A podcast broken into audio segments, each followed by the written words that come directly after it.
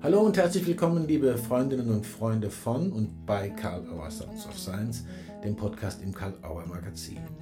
Unser heutiger Gast ist Dr. Rüdiger Retzlaff, kein Unbekannter im systemischen Feld, aber nicht nur im systemischen Feld.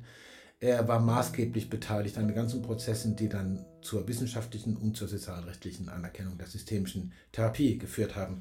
Zu seiner Vita einiges im Interview, das jetzt gleich folgen wird.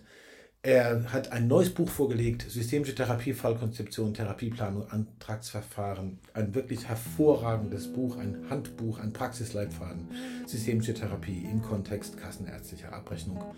Und wir haben ihn darüber befragt und er hat sehr spannende Antworten gegeben auf alle möglichen Details, die dazu berücksichtigen sind. Viel Spaß im Gespräch mit Dr. Rüdiger Retzlaff bei Karl Auer Sounds of Science. Lieber Rüdiger Retzlaff, Erstmal ganz lieben Dank, dass du dir die Zeit nimmst, hier mit Karl Auer Sounds of Science wieder zu sprechen. Wir hatten ja schon das Vergnügen. Und äh, ich heiße dich herzlich willkommen in Heidelberg, oder? Ja, genau. Ich bin ja. in meiner Praxis sozusagen. Ja, genau. genau. Die kenne ich ja auch schon. Ich will mal zuerst äh, für die wenigen, die dich noch nicht kennen, äh, ein vielfältiges Tätigkeitsprofil kurz vorstellen. Also du bist Psychotherapeut, du bist Kinder- und Jugendpsychotherapeut, Du bist Vorstand und Lehrtherapeut am Helm-Stirling-Institut in Heidelberg. Du bist Studienleiter der Approbationsausbildung Systemische Therapie, Leiter der Weiterbildung Systemische Kinder- und Jugendpsychotherapie. Du bist Lehrtherapeut für Systemische Therapie und Systemische Therapie mit Kindern und Jugendlichen, lehrender Supervisor, lehrender Coach, Supervisor für psychodynamische Therapie, Verhaltenstherapie und Hypnotherapie und äh, bist niedergelassen in der eigenen Praxis in Heidelberg du bist, wo, wo, du jetzt bist. Du bist Ehrenmitglied der Systemischen Gesellschaft und du bist Gutachter für systemische Therapie bei der Kassenärztlichen Bundesvereinigung. Es war jetzt viel, aber ich glaube, das ist wichtig, dass man diesen, dieses Riesenportfolio kennt, um zu wissen, äh, wo, aus was für vielen Dingen sich deine Kompetenzen speisen. Du hast ganz wesentlich dazu beigetragen, dass die systemische Therapie die wissenschaftliche und die sozialrechtliche Anerkennung bekommen hat. Das war ja wirklich ein Meilenstein. Und du hast jetzt neben vielem anderen mehrere viel gefragte Bücher veröffentlicht und jetzt ganz aktuell eins, auf das viele wieder mit sehr großer Neugier und Spannung gewartet haben, das es jetzt gibt. Systemische Therapie, Fallkonzeption, Therapieplanung, Antragsverfahren. Ein dickes, gutes Buch. Und es gibt dazu übrigens auch äh, dankenswerterweise äh, eine Edition mit wichtigen Materialien und Formularen. So, das war ein langer Vorspann, aber Bevor wir dazu kommen, über das Buch und die Materialien zu sprechen, eine Frage, die du im Buch allerdings auch ansprichst. Wieso hat es in Deutschland so lange gedauert, bis die Anerkennung und damit die Möglichkeit der Abrechnung mit den Krankenkassen endlich durch war, wo sie in anderen Ländern, wie du auch geschrieben hast, teils Jahrzehnte vorher schon möglich war? Das muss doch ein harter Stück Arbeit gewesen sein. ähm, ja, äh, hartes Stück Arbeit kann man schon sagen. Es hat aber auch natürlich viel Freude gemacht. Mhm. Äh, ich bin ein bisschen mit dem Resilienzgedanken rangegangen, mit dem Gedanken, dass systemische Therapie viel mit Spiel zu tun hat. Und ich habe mal gedacht, mal sehen, wie weit wir bei diesem Spiel kommen, ob wir noch vor meinem Ruhestand so weit sind, dass wir hier Anerkennung haben. Das hat jetzt gerade noch gelangt, ich bin noch eine Weile aktiv. Äh, aber das hat mir ein bisschen Mut gemacht und dafür gesorgt, dass ich den, nicht die Freude an der Arbeit verloren habe. Auch mhm. warum das so lange gedauert hat, zwischendurch habe ich manchmal gehuckt und gesagt, es gibt ein Naturgesetz, in Deutschland dauert alles äh, extra lange und ist zäh und bürokratisch. Du kennst von Heraklit vielleicht den Spruch, äh, alles fließt. Ich glaube, hier klebt alles. Oder ist alles mhm. Mhm. Ja. Umso, umso dankenswerter, dass du und die Kolleginnen und Kollegen, mit denen du da gearbeitet hast, euch da durchgeklebt habt, sozusagen. Ja, jetzt sind die Dinge ja in den Fluss gekommen, wenn man so will. Genau, genau. Ja, dein neues Buch gibt erstmal eine ausführliche Grundlegung der Besonderheiten systemischer Therapie.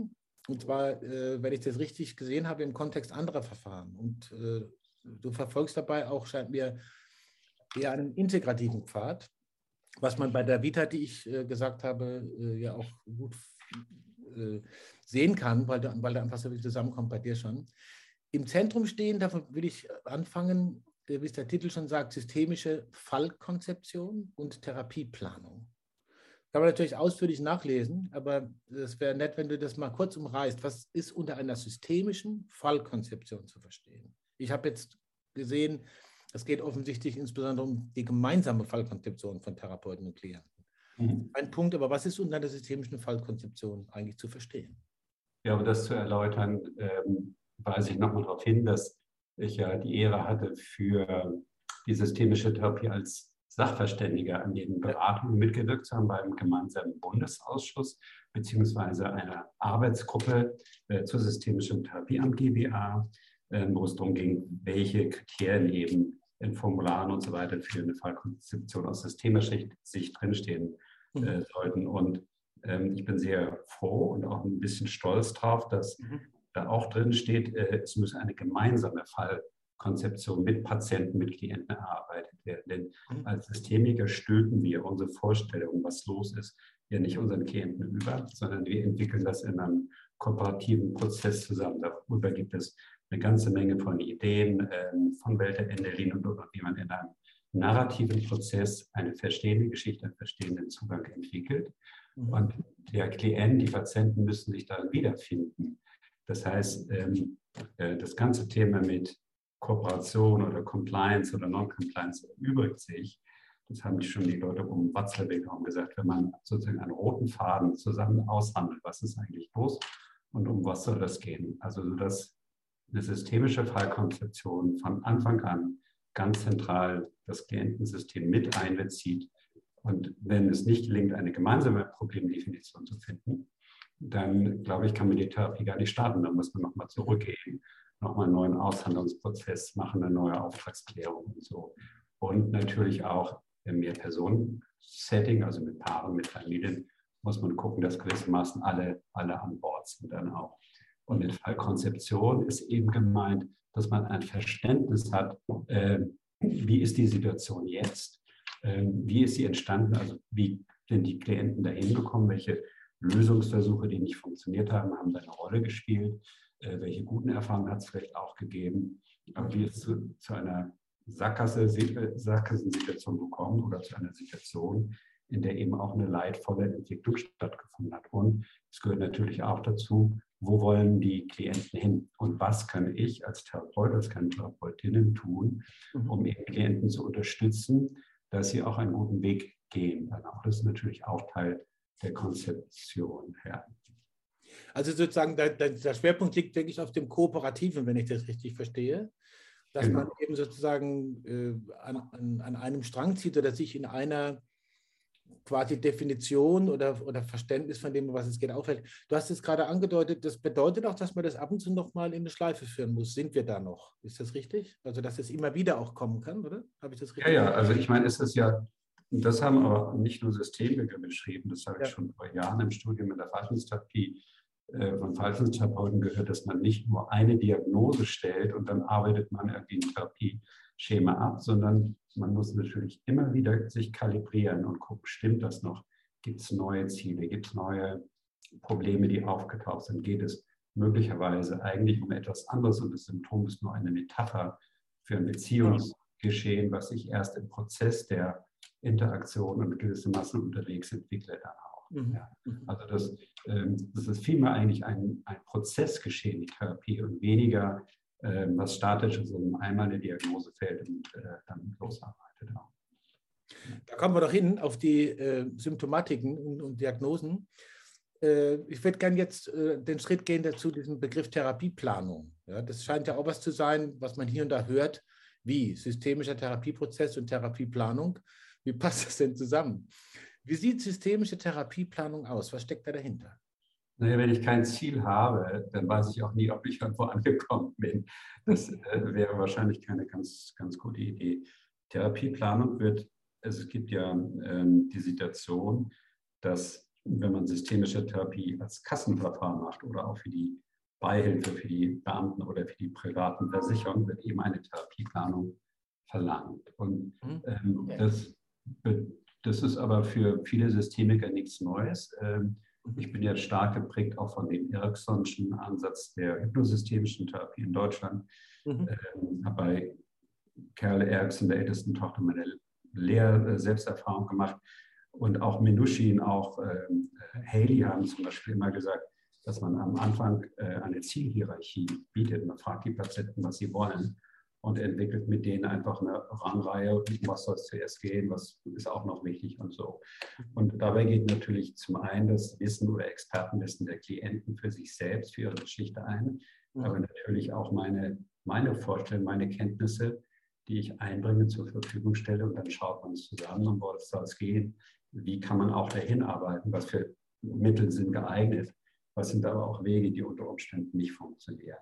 Auch das ist nicht, mhm. ja, das muss man ja auch überlegen. Manchmal haben Leute ganz magische Heilserwartungen und da muss ich natürlich als Experte für Dinge, die gehen oder die auch nicht gehen, sagen, also ich glaube, das wird nicht so funktionieren. Oder ja. ja ähm, so, das ist eigentlich relativ, relativ klar. Und auch diesen Prozess wird man immer wieder neu machen. Wenn man mit einer Technik nicht weiterkommt, probiert man eine andere. Wir haben dahinter ja eher solche Grundideen, nicht nur wir wollen ja nicht nur mit Techniken etwas bewirken. Wir mhm. setzen ja nicht nur an Symptomen an, sondern wir möchten in irgendeiner Weise redundante Interaktionsmuster auflösen helfen, die vielleicht Leid erzeugen oder mhm. Kommunikationsmuster oder Glaubenshaltungen, die eine einschränkende Wirkung haben auch. Mhm. Und ähm, ich glaube, ein wichtiger Punkt der Fallkonzeption ist nochmal, es gibt ja sehr viele systemische Theorien, die alle mehr oder weniger nützlich sind, je nach Klientensystem, je nach Kontext, je nach Therapeutenvariablen auch. Und die Herausforderung war jetzt für mich äh, oder ist vielleicht auch für viele Kollegen, wie kann man effizient eine Fallkonzeption schreiben, ähm, die dann bei den Kassen ankommt, aber die auch ohnehin ja erforderlich ist, mhm. ähm, wo diese verschiedenen Strömungen vielleicht Platz finden, aber natürlich nicht alle gleichzeitig. Ja. Was ich vorschlage, was ich anbiete, ist eben ein Modell, das in der systemischen Therapie sehr bewährt ist, das ähm, ABCXX-Modell, wo es einfach um die Balance von Ressourcen und von Belastung geht und mhm. Glaubenshaltung, wie Menschen jetzt, welche Einstellungen sie dazu haben oder wie sich ein Familiensystem, ein Paarsystem um diese Situation herum konstelliert. Und ich verwende den, das Konzept von Pinshoff und anderen von Restraints, also einschränkende Bedingungen, Systeme, Menschen haben die Möglichkeit, sich selbst neu zu organisieren. Mhm. Manchmal tun sie das aber nicht trotz vorhandener Ressourcen, mhm. weil es Einschränkungen gibt. Meinetwegen die Idee, das klappt gar nicht. Oder weil sich ein Paar so verhakt und verzahnt hat, dass Lösungsmuster gar nicht ähm, ähm, äh, genutzt werden können. Also ich glaube, das ist eine sehr, äh, ich hoffe, sehr schlüssige Form, wie man eine Fallkonstellation entwickeln kann. Das ist ja auch sehr gut bei den an den Gutachtern angekommen, glaube ich, sagen zu dürfen. Ich habe das ja auch vorgestellt bei PIAS, mhm. auch bei systemischen Lehrtherapeuten. Mhm. Ähm, ich glaube, das ist sehr kon konsensfähig danach. Ja. Und um nochmal auf die Therapieplanung zurückzukommen, mhm. ähm, das macht man schrittweise. Man handelt dann eigentlich immer wieder neue Ziele aus. Es entstehen weitere Ziele.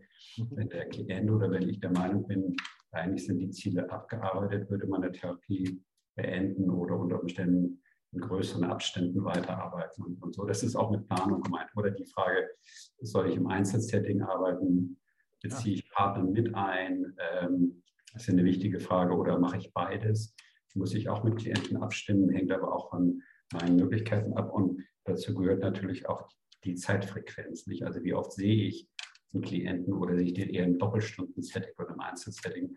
Ähm, das sind Sachen, die äh, natürlich auch sehr wichtig sein also ich höre auch raus, dass das eine, nicht nur sozusagen darum geht, zu gucken, dass eine Therapieplanung äh, angefordert ist für die äh, kassenärztliche Abrechnung, sondern dass es auch tatsächlich einen Vorteil für den therapeutischen Prozess hat. Eine gute Passung. Ja? Ist das richtig? Ja, mhm. ja klar. Und die Patienten, die Klienten wollen das auch wissen. Wie oft soll ich kommen? Soll meine Frau mit oder komme ich allein? Oder so mhm. Dinge. Das ist ja ganz, ganz, die haben ja auch ein Recht drauf, also sowas zu erfahren. Mhm. Und wenn man solche Dinge vorher klärt, dann laufen die Beratungen auch besser, weil die Leute wollen sich natürlich orientieren.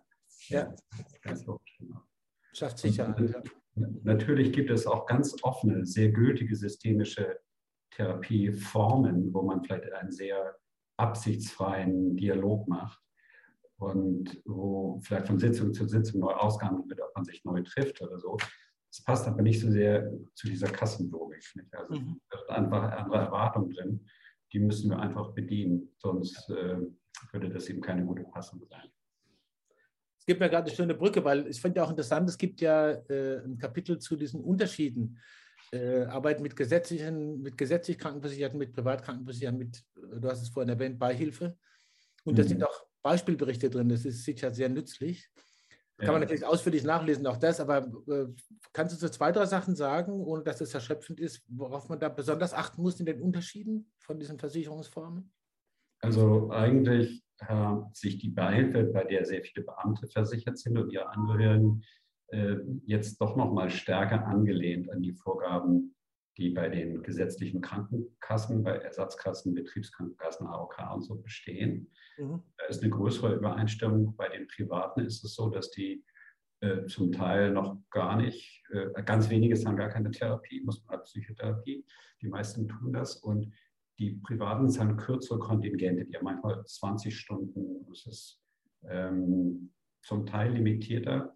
Okay. Ähm, und auch da gibt es eben ein Gutachterverfahren, aber die nutzen eigentlich dieselben Gutachter überwiegend, die auch die gesetzlichen Krankenkassen nutzen dann auch.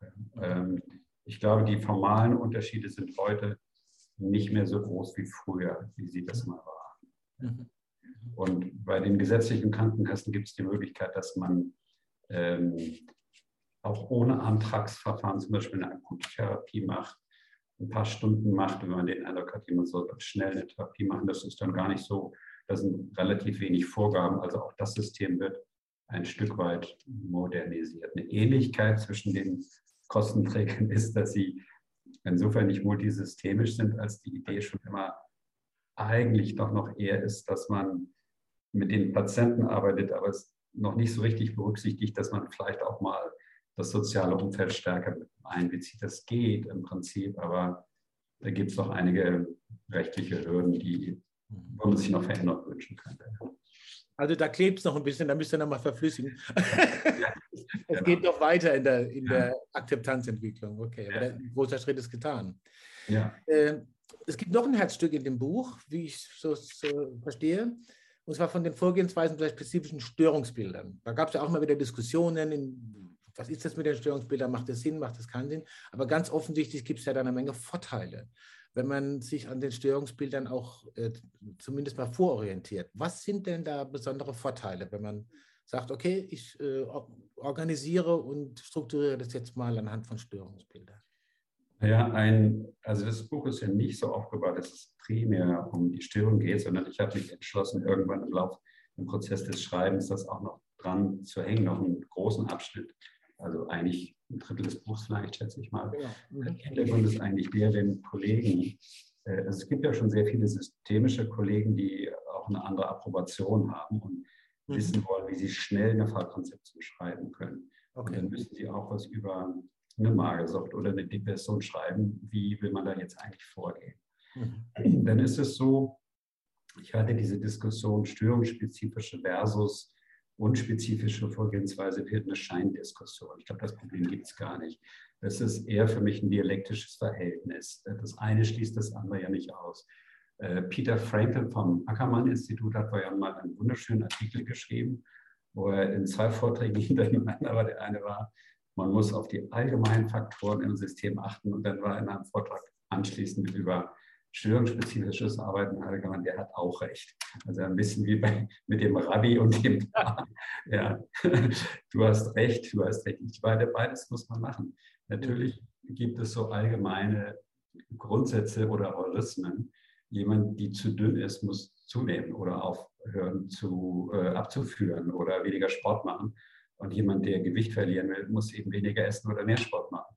Mhm. Jemand, der Ängste hat, wird irgendwann sich stellen müssen. Und nicht, also solche, solche Grundideen gibt es immer. Oder wenn man sich versucht zu zwingen, einzuschlafen, wäre es vielleicht gut, man geht paradox in die andere Richtung und versucht mal wach zu bleiben. Also da gibt es so Grundheurismen, die sehr nützlich sind. Es gibt auch ähm, bestimmte Techniken, auf die ich nicht verzichten möchte. Also es, zum Beispiel ähm, EMDR oder bestimmte imaginative Verfahren oder das Familienlunch äh, bei Essstörungen finde ich immer noch absolut genial. Oder Familienlunch? Ja, Familienlunch, ne, dass man zusammen isst. Hat mhm. Eingeführt, wird, also finde ich jetzt immer noch eine tolle Technik. Oder mhm. äh, meinetwegen die Idee einer eigenen emotionalen Regulation zu arbeiten, dass man gelassener mit Streitthemen umgehen kann und bestimmte Konflikte besser aushält. Das sind für mich so basale Techniken. Und wenn man mit Ängsten oder mit, mit Zwängen arbeitet, dann ist wichtig, dass man das anbietet und auch, auch kann. Und es gibt natürlich daneben und davor eine ganze Reihe von allgemeineren Faktoren, zum Beispiel eine gute Interaktion befördern, dass die Leute sich nie verhaken und im Dauerclinch sind oder sowas wie Bindungskräfte stärken oder mhm. ein einschränkendes Glaubenssystem, äh, wo Leute sehr enge Vorstellungen haben, unter Umständen auflösen helfen. Und ne, das ist jetzt nicht störungsspezifisch, aber das würde man wahrscheinlich vielen, in vielen Fällen anbieten und erarbeiten. Man muss beides machen. Ich wäre überhaupt nicht zufrieden, nur störungsspezifisch zu arbeiten. Mhm. Das würde vielleicht auch nicht so gut funktionieren. Denn also stell dir ein Kind mit einer Phobie vor, das ist ängstlich und hypochondrisch. Äh, wenn ich da jetzt nur rumdokter an den Symptomen ähm, äh, und außer Acht lasse, dass jahrelang äh, die Mutter an einer schweren chronischen Krankheit gelitten hat und vom Tode bedroht war, versteht man natürlich ganz anders, dass die eine Familiengeschichte haben, wo die Frage gesund, krank, gesund, krank, nimmt das ein stimmendes Ende einen hohen Stellenwert hat. Ja. Dann, kann, dann, sollte ich eigentlich nicht nur auf der Symptome eben an der äh, Hypochondrie arbeiten, sondern ich sollte natürlich auch an dieser Familiengeschichte aufarbeiten äh, und gucken, ist das Kind beruhigt, haben es die Eltern einbezogen, äh, wie gehen die mit Krankheit insgesamt um und solche mhm. Also man muss im Grunde genommen beides machen. Wenn du sagst, man muss beides machen, das heißt auch, man sollte beides können. Ja? ja, kommt, ja. kommen wir auf den nächsten Aspekt, nämlich äh, äh, Ausbildung und jetzt auch Studium Psychotherapie. Da ändert sich ja gerade, wenn ich das richtig sehe, viel oder hat sich geändert. Äh, kleines Fragebündel, was bedeutet das für die besondere Rolle der Weiterbildungsinstitute, die ja, wie das Helm-Stehlen-Institut zum Beispiel, enorm viele Erfahrungen und Kompetenzen bündelt? Und welche Kompetenzen müssen Psychotherapeuten haben, beziehungsweise lernen, zum Beispiel im Studium, wenn sie ihre Profession wirklich gut ausführen wollen? Weiß ich, große Frage, aber vielleicht ein paar Sätze dazu. Ja, also das eine ist, was sich für die systemische Landschaft erstmal ändert, ist, dass es jetzt ja eine Reihe von zwei Dutzend, vielleicht knapp drei Dutzend systemischen Approbationsinstituten gibt, die eben offen ist für, für Psychologen, die die Approbation anstreben. Das ist erstmal jetzt eine Änderung.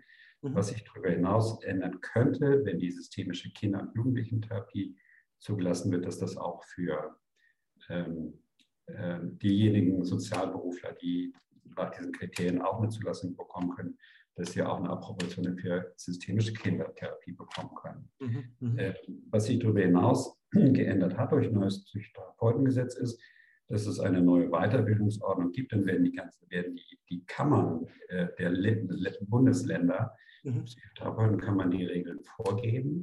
Und es soll eben eine Reihe von Säulen geben. Das eine wäre die klinische Ausbildung an ähm, oder Teil der Ausbildung in äh, Kliniken. Ähm, es sollen Ambulanzen eingerichtet werden, in denen die ambulante Fallarbeit geleistet werden kann, mhm. plus Theorie, Selbsterfahrung und äh, dergleichen mehr. Das ist aber noch in der Mache. Das heißt, wie das genau sich übersetzen wird, welche Rolle die Institute spielen werden, das ist noch offen. Vorausschicken muss ich, dass äh, der Zugang zu diesen Ausbildungen dann in etwa fünf, sechs, sieben Jahren überwiegend äh, nur möglich ist über ein Studium in Psychotherapie, mhm. das jetzt schon anläuft. Das wird jetzt im nächsten Jahr nochmal sehr hochgefahren werden.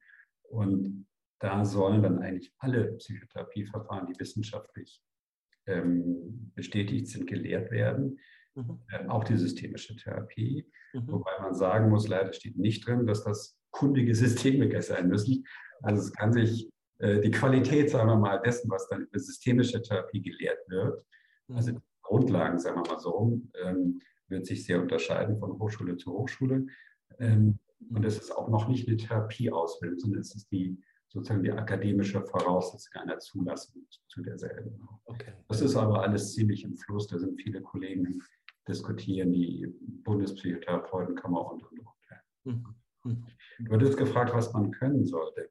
Ich ja. glaube, abgesehen davon, dass man in einem Psychotherapieverfahren sehr fit ist, äh, zum Beispiel der systemischen Therapie oder auch an anderen Verfahren. Ich glaube, man sollte auch wissen, dass die Therapietechniken, die gelehrt werden, wichtig sind, aber dass es daneben so allgemeine Faktoren gibt, die eine Rolle spielen, kommt man glaubwürdig rüber. Die Kongruenz des Therapeuten, aber auch bestimmte Erwartungshaltungen, zum Beispiel bei Patienten. Mhm. Ähm, ob, die, ob das Modell, das man anbietet, eine bestimmte Stimmigkeit hat und ob man, wie ich das vorhin gesagt habe, in einem sehr engmaschigen Dialog mit den Patienten ist, wo die das Gefühl haben, wenn was mal klemmt oder die Ziele nicht so stimmen oder wenn es eine Sackgasse gibt, dass das einen guten gemeinsamen Prozess gibt.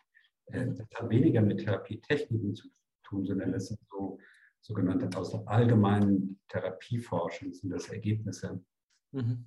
die manchmal auch systemisches Denken etwas hinterfragen. Eine rein neutrale, sehr nüchterne, distanzierte Haltung zum Beispiel kommt nicht gut. Also man muss verschiedene Haltungen anbieten können, mhm. um auf Klienten gut einzugehen, auch mit Nähe arbeiten können, äh, sich in einer bestimmten Weise einbringen und da sehr versiert drin sein, auch abhängig von dem Störungsbild natürlich. Ja. Mhm. Also es ist durchaus anspruchsvoll.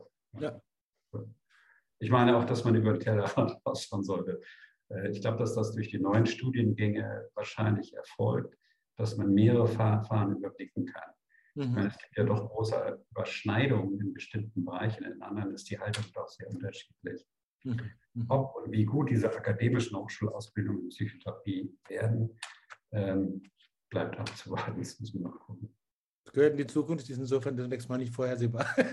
Ja. ähm, was mir gerade spontan noch einfällt, ist, ähm, dass du äh, bei, bei, dem, was du jetzt gesagt hast, dass wahrscheinlich auch Intervision und kollegiale äh, Austausch wahrscheinlich auch ein wichtiger Faktor nach wie vor sind und bleiben werden, vielleicht noch wichtiger werden. Ne? Ja? ja? ich glaube, das ist so wichtig, wie das immer war. Also ich glaube, wenn man im eigenen Saft schmort, das tut keinem auf Dauer gut. Ja. Ich glaube, da braucht man korrigierendes Feedback. Das habe ich einfach vorausgesetzt, dass man neugierig bleibt für Entwicklung. Und zwar nicht nur in der Psychotherapie, sondern dass man auch andere, also aus anderen Quellen schöpft, Sport, Bewegung, Meditation, Klettern. Ähm, mhm. Also es gibt viele Bereiche, mit denen wir Menschen helfen können, die natürlich auch in unsere Arbeit mit einfließen. Ja. Mhm. Kurzer Blick auf die Zeiten, in denen wir jetzt schon eine ganze Weile leben und wahrscheinlich noch eine Weile leben werden. Ähm, mit besonderen Herausforderungen, Belastungen psychisch, körperlich, organisatorisch, gesellschaftlich und natürlich auch therapeutisch. Vielleicht so zwei, drei äh, Blicke darauf. Was fällt dir oder was fiel dir besonders auf in diesen Monaten oder jetzt fast schon zwei Jahren in deiner Praxis? Und gibt es da noch ganz besondere Kompetenzbündel, die jetzt gerade in solchen, in so einer Situation oder vielleicht spezifischen Fallmustern auftauchen, äh, zu denen man was sagen muss, die man braucht? Also ich bin eigentlich sehr beeindruckt äh, von meinen Klienten, von vielen meiner Klienten, eigentlich sogar der Mehrzahl davon, wie, wie die doch mit dieser sehr schwierigen und herausfordernden Situation umzugehen verstehen, mhm. Resilienz zeigen. Und ein bisschen unruhig werde ich. Ich sehe die Belastung, die es auch gibt. Ich sehe auch die riesigen gesamtgesellschaftlichen Belastungen. Mhm. Ähm, aber wenn man immer nur auf die Löcher schaut, dann übersieht man eigentlich, was auch alles da ist an Lösungen und an totaler Hilfsbereitschaft. Und ähm, ich finde, dass sich da also Kinder, aber auch Jugendliche, auch Erwachsene unheimlich toll, toll schlagen. Und ähm, ich finde, das muss auch mal gesagt werden. Also diese äh, auch eine große Solidarität und ein großes auf den anderen Acht geben und so, das finde ich schon, schon enorm auch. Ja. Hm. Und ähm, ich würde mir wünschen, dass ein bisschen mehr mehr Mut da ist. Natürlich ist es, wenn man nicht weiß, soll man eine Impfung machen oder nicht, soll man bestimmte Maßnahmen mittragen oder nicht. Manche sind da etwas verzagt. Ich komme ja sehr von dem Gedanken der Kohärenz und ich denke, man krieg, wir kriegen so vieles hin, wenn wir das gemeinsam angehen. Mhm. Da wünsche ich und hoffe ich, dass einige Menschen sich einen Stoß geben und vielleicht auch weniger von einem verzagten Blick auf das eigene, auf die eigenen Bedenken hinkommen zu einem, einer Orientierung am, am Gemeinsamen auch. Ja. Ich glaube, das wird sich sehr für uns alle lohnen. Es äh, gibt ja Länder, die uns da auch vorangegangen sind. Das würde ich sehr hoffen, dass, äh, dass diese Entwicklung auch stärker noch bei uns geht. Schön, dass du auch davon erzählst, wie du das in deiner Praxis erlebst mit Klientinnen, wie viel da da ist, was manchmal übersehen wird. Das hat mich jetzt sehr beeindruckt, muss ich sagen. Rüdiger, ich habe den blöden Job auf die Uhr zu gucken. Aber die Klassiker-Abschlussfrage muss ich natürlich auch dir stellen. Hat es irgendwas gegeben, wo du dachtest, ach ja, da kommen wir bestimmt drauf oder das würde ich gerne noch sagen? oder loswerden. Jetzt hat er das nicht gefragt oder ich habe es neben angelegt. Und wenn es da was gäbe, fühle dich eingeladen, doch dir selber eine Abschlussfrage zu stellen oder noch ein Statement oder was ähnliches zu sagen. Dann kann ich doch ein Statement ab, abgeben. Ähm, ja. Ich glaube, dass es in etlichen anderen Ländern, Schweiz oder wo auch immer, ist die systemische Therapie schon lange auch im, im Kassensystem drin, auch in den USA, als ich da vor vielen Jahren noch als Aufbau- und Aufbaustudium gemacht habe, gab es Kassen, die das abgerechnet haben. Und man kann, man kann sehr wohl systemisch super arbeiten, kann das sehr prägnant machen und einer bestimmten Form genügen und trotzdem die Kreativität wahren und die Offenheit des Verfahrens.